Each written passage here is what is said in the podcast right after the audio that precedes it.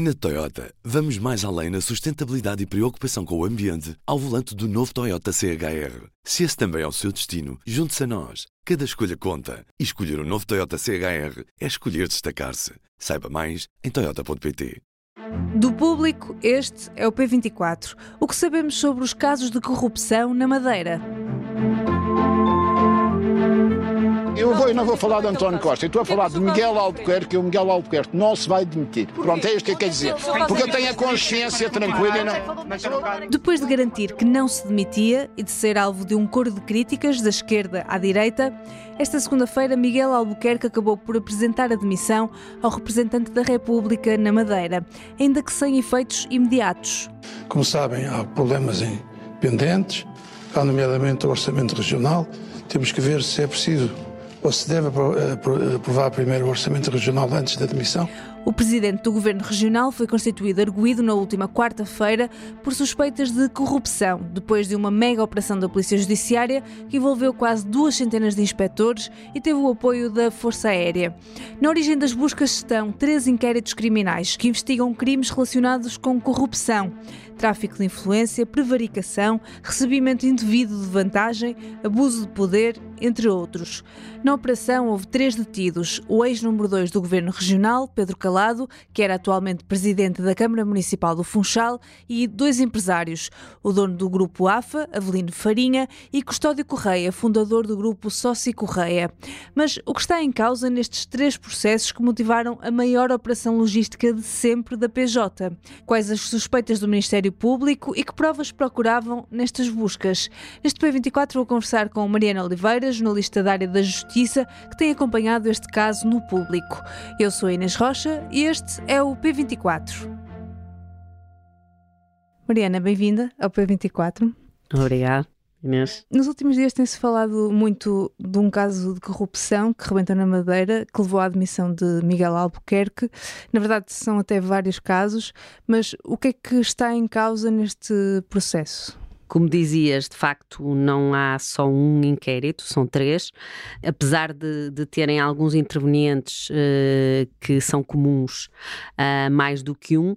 Um deles é este, uh, onde vimos as detenções de três pessoas, portanto, o presidente da Câmara do Funchal, o, o presidente do grupo AFA, e um empresário também do setor da construção, Custódio Correia, que também tinha negócios nessa área da construção eh, na Madeira e que, inclusive, era sócio do presidente do grupo AFA, eh, Avelino Farinha, portanto, que, que, que foram detidos uh, os três no âmbito desse inquérito. Depois há um que está mais concentrado em Miguel Albuquerque uh, e no Governo Regional da Madeira e também, obviamente, das ligações perigosas com várias empresas, uh, nomeadamente o Grupo AFA.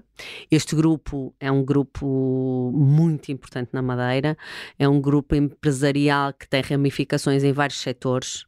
Eu quase que me apetecia dizer que se falávamos em Ricardo Salgado como o DDT em Portugal, eh, este senhor será o equiparado a nível regional, porque praticamente estava presente em todos uh, os setores de atividade, desde o turismo às obras públicas, uh, às concessões rodoviárias, portanto, numa multiplicidade de, de áreas, onde, onde de facto este grupo tinha e ainda tem negócios. E, portanto, uh, basicamente, uh, o que está aqui em causa são negócios, uh, corrupção no sentido de favorecimento. favorecimento. a grupos empresariais.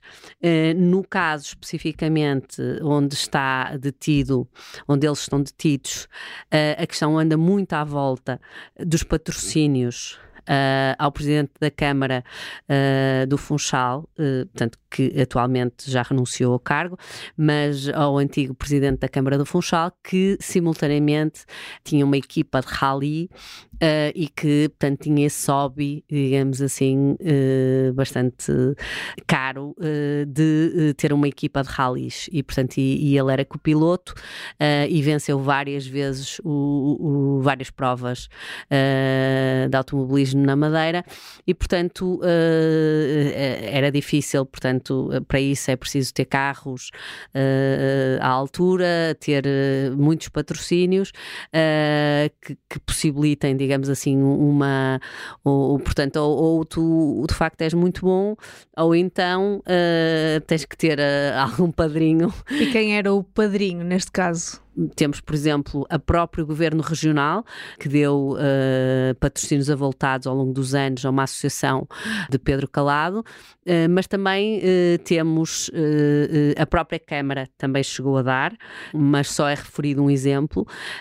depois temos situações que parecem bastante mais significativas, que são, portanto, patrocinadores que simultaneamente venciam concursos de obras obras públicas uh, e, portanto, claramente o Ministério Público e a Polícia Judiciária fazem aqui uma correlação entre, as, entre os patrocínios que eram dados e o favorecimento destas empresas, até porque muitos destes contratos, destes negócios, eram dados por ajuste direto ou por uh, consulta prévia, uh, que são procedimentos eh, concursais muito simples, ou que entrega-se diretamente a uma determinada entidade, ou que então faz um, portanto, uma, uma mini consulta ao mercado, em que são visadas duas ou três empresas e, e depois escolhe-se.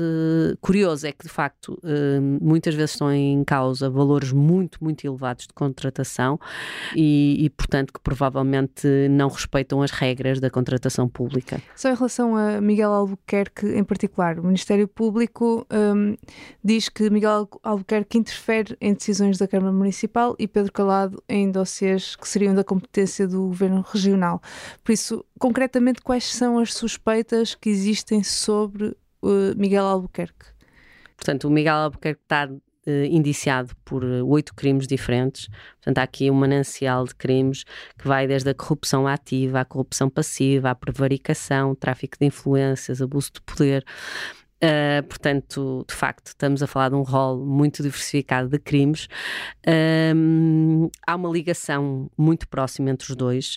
Uh, temos que nos recordar que Pedro Calado foi, durante vários anos, vereador da Câmara liderada por Miguel Albuquerque e que depois foi seu vice-presidente no governo regional.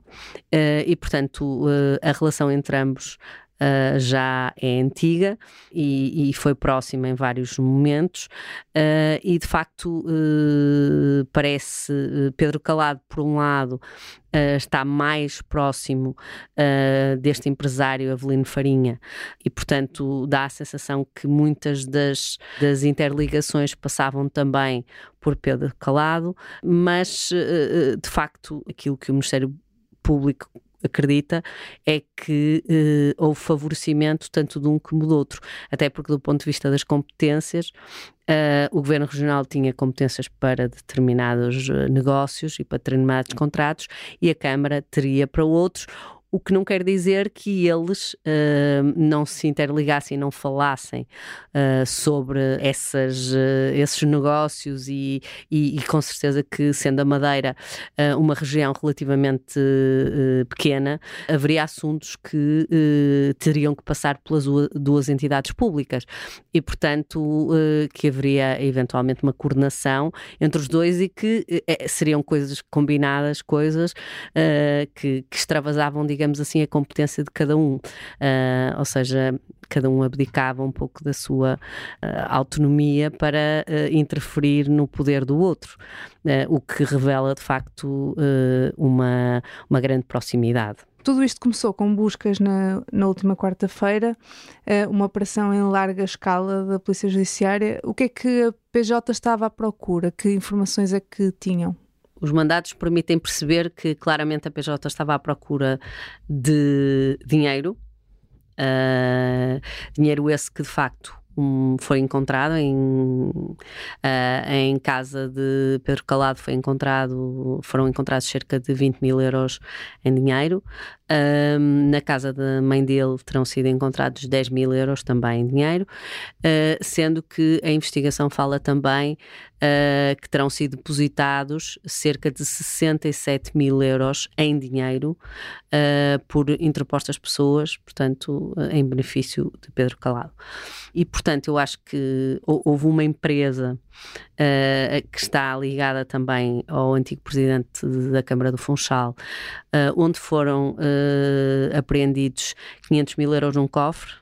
E, portanto, uh, penso que, uh, obviamente, a, a, Polícia Judiciária ia atrás também de comunicações, portanto, os telemóveis foram todos apreendidos, uh, no sentido de, sabendo-se hoje em dia que as pessoas privilegiam os contactos por redes encriptadas e, portanto, não tanto por telemóvel, mas pelo WhatsApp, pelo Telegram uh, esse tipo de, de redes uh, que, que não permitem escutas, pelo menos nós não temos capacidade para, para as realizar, e portanto era obviamente uma das coisas que, que foram à procura, foram à procura também de e-mails, de documentos que possam de alguma forma agendas, uh, notas, que possam de alguma forma comprovar uh, ou uh, tornar mais fortes os indícios que já existiam e que me parece que estão solidificados em termos de escutas telefónicas, ou seja, o que existe até agora presume-se que seja essencialmente uh, escutas telefónicas uh, e a conjugação de vários elementos documentais que existiam e que e que, aliás, fizeram parte de várias eh, comissões de inquérito no próprio Parlamento Regional um, e denúncias que foram feitas ao longo do tempo por partidos em relação a, negócios que, que, que, de alguma forma tinham facetas menos claras e portanto, uh, portanto penso que foi isso que de facto uh, levou a judiciária à Madeira. Agora, uh, em termos de de dimensão, esta foi talvez das maiores, se não a maior operação logística que a Polícia Judiciária levou a cabo no terreno uh, do ponto de vista de impli que implicou a saída para um outro ponto uh, do país uh, e, concentrar tanta gente, digamos assim, na Madeira. Foi uma, uma operação que contou, aliás, com o apoio da Força Aérea, que para transportar cerca de 200 pessoas só da Polícia Judiciária de facto, foi um, um esforço logístico muito significativo. Foram detidas então três pessoas que eram para ser ouvidas no sábado, depois foi adiado para segunda-feira. Entretanto, ainda não foram ouvidas. O que é que se passou para haver este atraso? Uh, na realidade, há aqui a conjugação de alguns fatores. Por um lado, existem um, vasto número de documentos a que os advogados querem aceder antes de, de, se iniciarem os interrogatórios. Por outro lado, uh, existe também uh, uma greve de funcionários judiciais a decorrer. Uh, e, portanto, uh, isso tem condicionado, digamos assim, uh, o andamento do, do, das diligências. Portanto, hoje, segunda-feira à tarde, ainda não começaram de facto os interrogatórios. Diz que será amanhã, mas já é a terceira vez que se anuncia essa diligência, portanto, com alguma cautela da nossa parte, vamos ver o que é que, o que, é que acontece. Mariana, muito obrigada. Esta terça-feira, o público olha para os duelos entre cabeças de lista nos cinco principais círculos eleitorais. Pode ler tudo na edição impressa ou em público.pt. A edição deste episódio foi feita por mim, Inês Rocha. A música do P24 é da Ana Marcos Maia. Tenham um bom dia e até amanhã.